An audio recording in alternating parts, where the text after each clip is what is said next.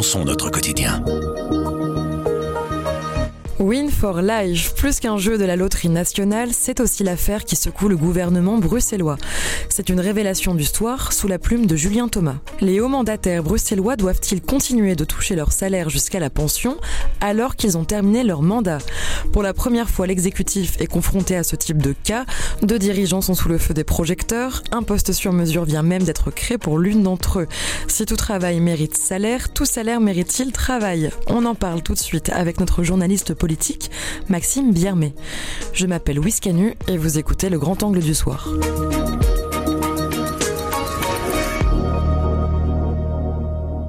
Bonjour Maxime. Bonjour. Depuis 2014, les hauts fonctionnaires sont rémunérés, bien sûr, pendant leur mandat, mais aussi après. Pour peu qu'ils aient exercé au moins 10 ans, ils touchent le même salaire jusqu'à la pension. Et pour la première fois depuis la réforme, l'exécutif se retrouve face à un cas un peu particulier, ou plutôt deux cas particuliers. Racontez-nous.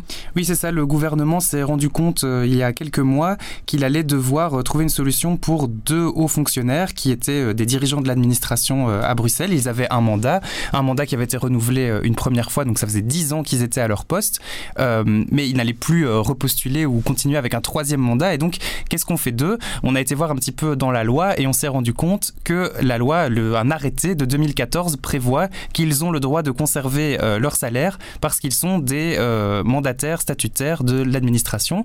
Donc là-dessus, on s'est dit, ok, mais enfin, on s'est dit, le gouvernement s'est dit, euh, qu'est-ce qu'on fait de ces, de ces deux personnes qui sont proches de la pension, hein, il faut le dire, qui sont un peu des exceptions. Ça n'arrive pas euh, tous les trois mois qu'on doive recaser ces gens. Donc c'est la première fois, même depuis 2014, que le cas se pose.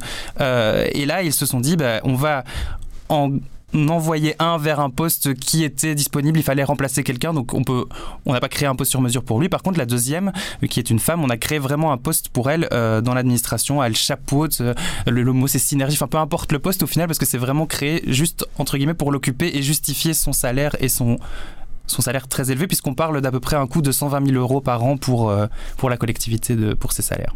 En quelques mots, Maxime, qui sont ces hauts fonctionnaires dont on parle? On avait deux personnes qui étaient à des postes de hauts dirigeants. Le premier, c'est Peter Mikkils. Il est euh, étiqueté CDNV, donc un parti flamand à Bruxelles, qui euh, n'est pas dans la majorité pour le moment. On l'a replacé du, service économie, si on veut, de la haute administration liée à l'économie, vers le poste de coordinateur Ukraine. C'était un poste qui était occupé depuis le début de la crise par euh, Pierre Verbeeren, qui s'occupe normalement du CPS de la ville de Bruxelles, donc il y avait déjà beaucoup de boulot. Et donc là, finalement, c'était bien que quelqu'un reprenne ce poste il fallait quelqu'un. Après, il n'a pas spécialement les compétences pour être euh, Monsieur Ukraine euh, plus qu'un autre, mais bon, voilà. Ensuite, la deuxième personne qui est concernée, c'est Arlette Verkuysen. Elle, elle est Open VLD, euh, donc un parti qui est dans la majorité, un parti qui est celui de Sven Gatz, qui est donc le ministre de la fonction publique en charge. Donc parfois, on pourrait un peu des fois soupçonner aussi, est-ce qu'il n'y a pas quand même une main politique derrière de vouloir aider cette dame étiquetée Open VLD qui est passée par les cabinets? Et donc, on lui a créé un poste de directrice en chef pour Bruxelles Bruxelles Synergie, mais c'est quelque chose euh, qui est inventé pour elle.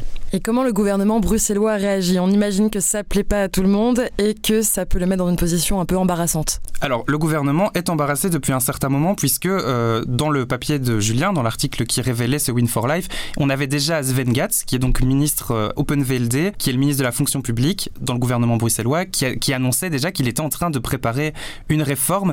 D'ailleurs, ils assument depuis le début que ça ne va pas et qu'il faut changer les règles du jeu et qu'ils s'en sont rendus compte peut-être un peu tard, mais qu'ils s'en sont rendus compte et qu'ils travaillent là-dessus. Donc euh, ça, on peut pas leur reprocher euh, finalement, ils, font quelque chose. Et donc euh, au gouvernement, on était un petit peu genre, oulala, qu'est-ce qu'on fait? C'est sorti dans les journaux, ça a été ensuite repris par différents députés, même de la majorité. Donc l'opposition a dit, ça ne va pas, c'est coûteux, c'est scandaleux. Finalement, c'est son rôle et heureusement. Ensuite, Écolo, qui fait partie de la majorité, a dit, il faut absolument supprimer l'article qui permet euh, ces hauts fonctionnaires de garder un salaire euh, très important alors qu'ils n'ont plus de mandat. Euh, ensuite, ils ont été rejoints par des filles, ils ont été rejoints aussi par le PS, donc les trois partis de la majorité ont finalement dit il faut que ça change. Mais ça, ce sont des députés qui parlent dans la presse. Ce n'est pas quelque chose de concret qui fait que la règle disparaît. Donc, pour la première fois, ce jeudi, le gouvernement a abordé le sujet de manière informelle. C'était pas officiellement sur la table.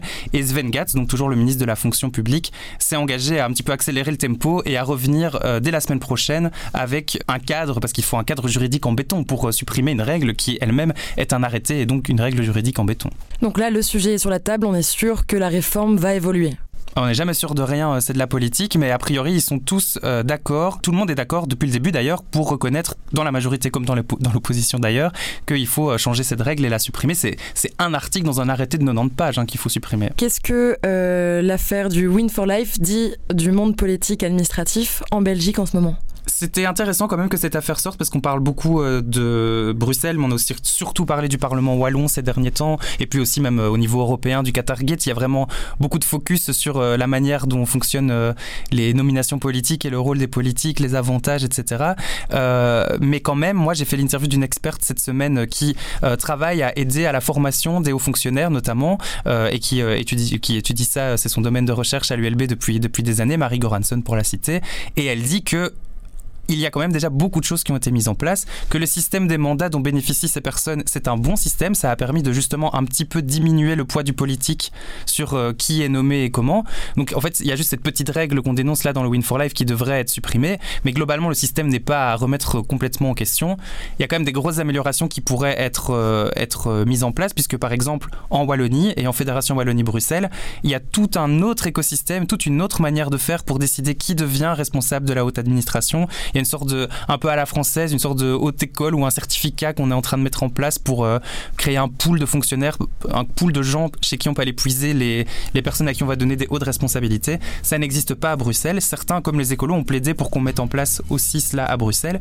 Donc on va voir aussi dans les prochains jours si euh, Sven Gatz, le ministre compétent donc euh, en la matière, va venir uniquement avec je supprime cet article ou s'il va être un peu plus ambitieux et peut-être même venir avec des propositions pour encore améliorer les choses. Merci Maxime, on suivra ça de près alors. Merci.